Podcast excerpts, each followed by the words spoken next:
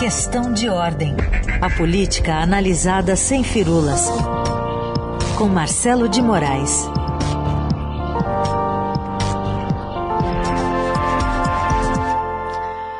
Hora de conversar com Marcelo de Moraes. Tudo bem, Marcelo? Bom dia. Bom dia, Carolina. Bom dia, Raíssa. Bom dia para todo mundo. Bom dia. Bom, hoje a influência do presidente do Senado vai ser testada quando os senadores irão definir quem será o próximo ministro do Tribunal de Contas da União.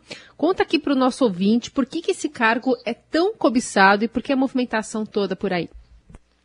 Pois é, Carol, a gente acha que só tem eleição para presidente, né? Tem muita eleição, né? E essa eleição por essa vaga do TCU é uma eleição estratégica. O TCU tem muito poder, é um tribunal, o Tribunal de Contas da União, ele é um órgão de assessoramento do legislativo, né?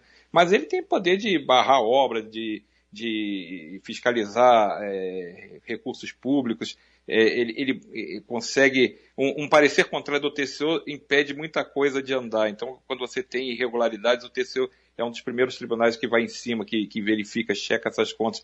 Então, ele é um tribunal que tem poder, tem, tem influência, tem peso nessa discussão eh, da, dos gastos públicos. E no caso, tem três senadores hoje disputando a vaga que foi aberta e que foi antecipada, inclusive essa vaga abriu antes do tempo, com a saída de Raimundo Carreiro, que foi indicado pelo presidente Jair Bolsonaro para ser embaixador em Portugal. Raimundo Carreiro só sairia em 2023. E isso mostra como é que funciona a natureza da disputa por essas vagas. O Tribunal de Contas da União tem nove ministros. Desses nove ministros, seis dessas vagas são indicadas pela Câmara e pelo Senado, ou seja, três indicados pela Câmara, não necessariamente parlamentares, mas geralmente são parlamentares, e três indicados pelo Senado, mesma coisa.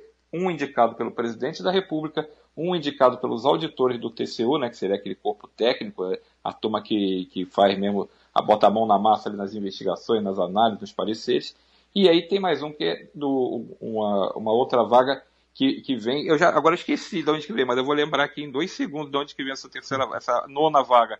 Mas na verdade eh, são três vagas técnicas, eh, duas vagas técnicas na verdade, porque você tem é, basicamente indicações do Congresso. A, a, outra vaga ela vem do Ministério Público de Contas. Então essa é a, vaga, a segunda vaga técnica. Então você tem nove vagas em disputa e os senadores e deputados, quando abrem uma vaga dessa, eles brigam por conta dessa influência. Hoje a gente tem no, no, no TCU, são quatro ex-parlamentares que estão lá dentro. Então a gente tem a presidente do, da, da corte, que é a, a ex-deputada Ana Reis, que é mãe do, do falecido ex-governador de Pernambuco, Eduardo Campos, o ex-deputado Haroldo Cedrais, o ex-deputado Augusto Nardes e o ex-deputado e ex-senador Vital do Rego. Mas outras vagas também têm peso político. Por exemplo, o Bruno Dantas, que não era parlamentar, foi indicado pelo Senado. Ele é muito próximo, era na época muito próximo da indicação ao senador Renan Calheiros. E é essa a briga que está por trás da indicação dos três candidatos. São três candidatos os favoritos. Antônio Anastasia, que, como você disse, Carol, ele tem é, o apoio do presidente do Senado, Rodrigo Pacheco, está fazendo campanha por ele, colega dele de partido no PSD, colega dele de Estado, também foi eleito pelo, por Minas Gerais como a principal adversária a senadora Cátia Abreu, que é do PP de, de Tocantins, então ela tem um apoio do boa parte do Centrão, uma, uma parte importante dali do pessoal é, do próprio MDB também, Renan Calheiros está ajudando também a candidatura dela, e um terceiro candidato que é o líder do governo no Senado, Fernando Bezerra Coelho. Os três estão em campanha e é uma disputa bem acirrada por conta dessa é, esse espaço político que está sendo disputado ali dentro do TCU. Bom, vamos acompanhar então. É, só, antes de mudar de assunto, só chama atenção, porque são três aí que imagino que não teriam dificuldades de concorrer a uma eleição.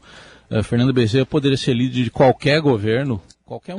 e foi, né, é, Rafa? Geralmente né? ele é líder, né? é verdade. Isso, é. é e, e tem, e tem assim, o que a gente tem que entender também que é, esse cargo do TCU ele é vitalício, né? Enquanto o, o, ministro não se aposentar, ele não precisa disputar mais nada, ele fica até se aposentar. Então, é um cargo cobiçado, cobiçado também por conta disso. Agora, só para ilustrar como é que está o nível da, da discussão, a, tem muita troca de farpas ali, e isso vai é, provocar também uma. Claro que no, a gente sabe que na política as coisas mudam, as dores de, de disputas passam, cicatrizam essas feridas, mas tem uma, uma, briga interna de um grupo que era mais ou menos unido. Esses três candidatos, eles são mais ou menos do mesmo espectro, que é uma coisa ali meio do centro, né? tem um apoio, tanto que são os mesmos parlamentares que já andaram por todos os partidos, né? Os três já circularam em vários partidos diferentes. E tem uma troca de farpas grande. A senadora Cátia Abreu, por exemplo, usou as redes sociais dela para dizer: acho que o colégio eleitoral do Senado aumentou muito.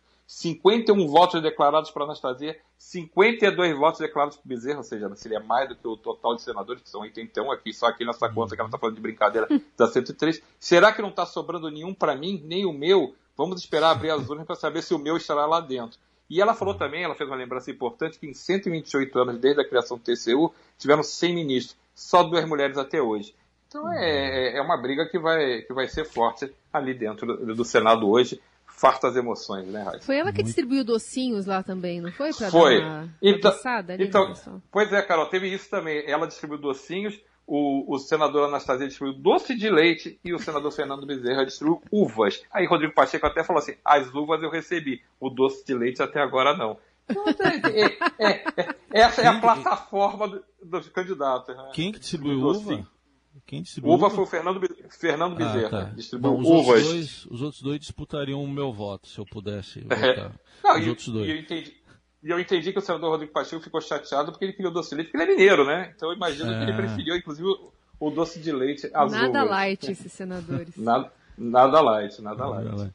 Bom, tem outro assunto aqui é, que está dando o que falar, uma definição que deve ocorrer sobre o fundão eleitoral. Centrão quer 5 bi 700 mas uh, tem uma chance de ficar com apenas 2 bi 100. Como é que fica isso, hein?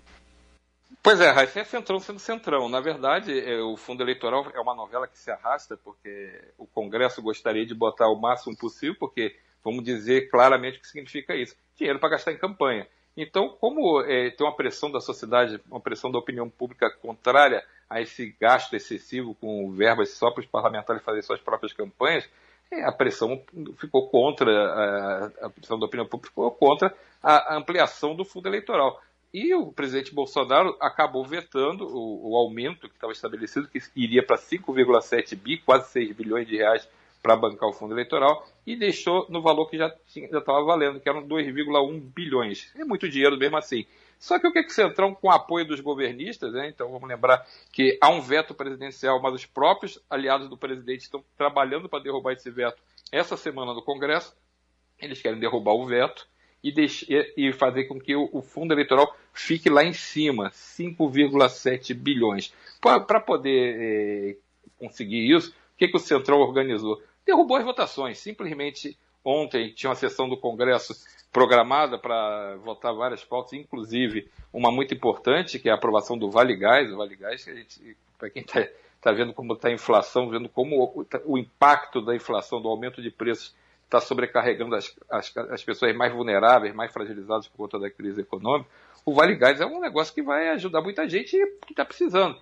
Essa votação estava prevista para ser feita ontem e foi derrubada, foi suspensa, adiada pelo presidente da sessão, que era o vice-presidente da Câmara, o deputado Marcelo Ramos, simplesmente porque não tinha acordo para avançar, porque o Centrão estava obstruindo a votação, não ia deixar ter votação. E qual é a, a cláusula que eles querem para suspender essa, essa movimentação? É que seja derrubado o veto do presidente ao fundo eleitoral. Esse veto deve ser colocado em pauta na sexta-feira, em outra sessão do Congresso, ou seja, até sexta-feira essa questão vai ser definida e há essa negociação para que o veto seja derrubado, com o apoio maciço dos aliados do Planalto, com o apoio maciço do Centrão e provavelmente com o apoio também até da oposição, pra, porque é uma, é uma pauta que acaba interessando todos os parlamentares e esse dinheiro acaba saindo dos cofres públicos, que está precisando de tanto recurso, está né, tá tentando tanta coisa, é, se fala tanto que falta dinheiro, e, na verdade, os parlamentares estão lá brigando para colocar quase mais 4 bilhões na conta do fundo eleitoral partidário. Outra votação que está ameaçada por conta dessa discussão é a do próprio orçamento. É, os parlamentares do Centrão estão dizendo que se não tiver a derrubada do veto, a proposta do relatório geral do orçamento não será votado.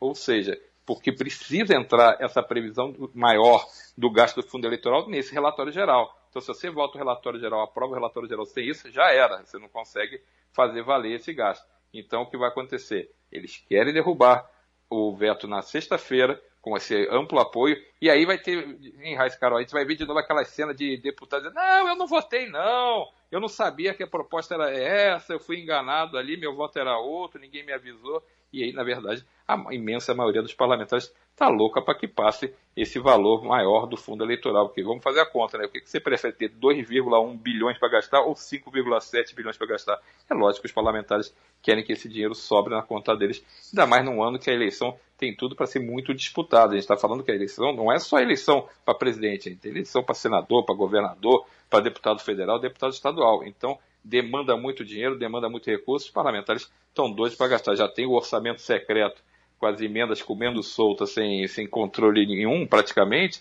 e você ainda vai tiver, se você tiver ainda mais esse reforço no fundo eleitoral, aí sim é, é dinheiro jorrando para poder fazer a, a, a, política paroquial, né, para que os parlamentares consigam fazer suas atividades de campanha e com esse dinheiro a mais.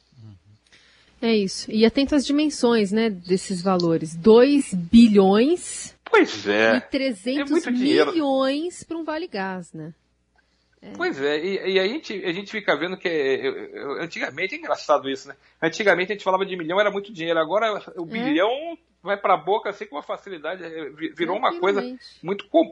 Jogamos lá para cima a régua, né? Então a gente pode discutir 5 bilhões, 2 bilhões, como se fosse um dinheiro de feira, né? O dinheiro do trocado ali, que você vai ali comprar um negocinho e tá tudo certo. Então, é, há uma, eu acho, isso pela avaliação que a gente tem feito, é, acompanhando o Congresso esse, nesse, mais recentemente, que é uma naturalização nessa farra do gasto, né? Dessa uhum. coisa da, de perder o, a transparência do gasto. A gente tem essa questão do orçamento secreto é muito séria. A gente não sabe como esse dinheiro é gastado. Isso foi colocado de propósito, foi feito para realmente não dar transparência, para diluir essa, essa despesa que os políticos estavam fazendo para fazer suas emendas paroquiais. Então, e para esse grande poder que o relator passou a ter e, na distribuição desse recurso. Então, tudo isso é feito com uma desproporção que a gente não via antigamente. Não estou dizendo que o Congresso de hoje é, é menos santo do que os anteriores. Sim. Sempre teve muita farra com o dinheiro público. E isso fez com que os políticos fossem satanizados, muitas vezes até com razão, porque eles pisaram muita bola e desviaram muito recurso. Mas nem todo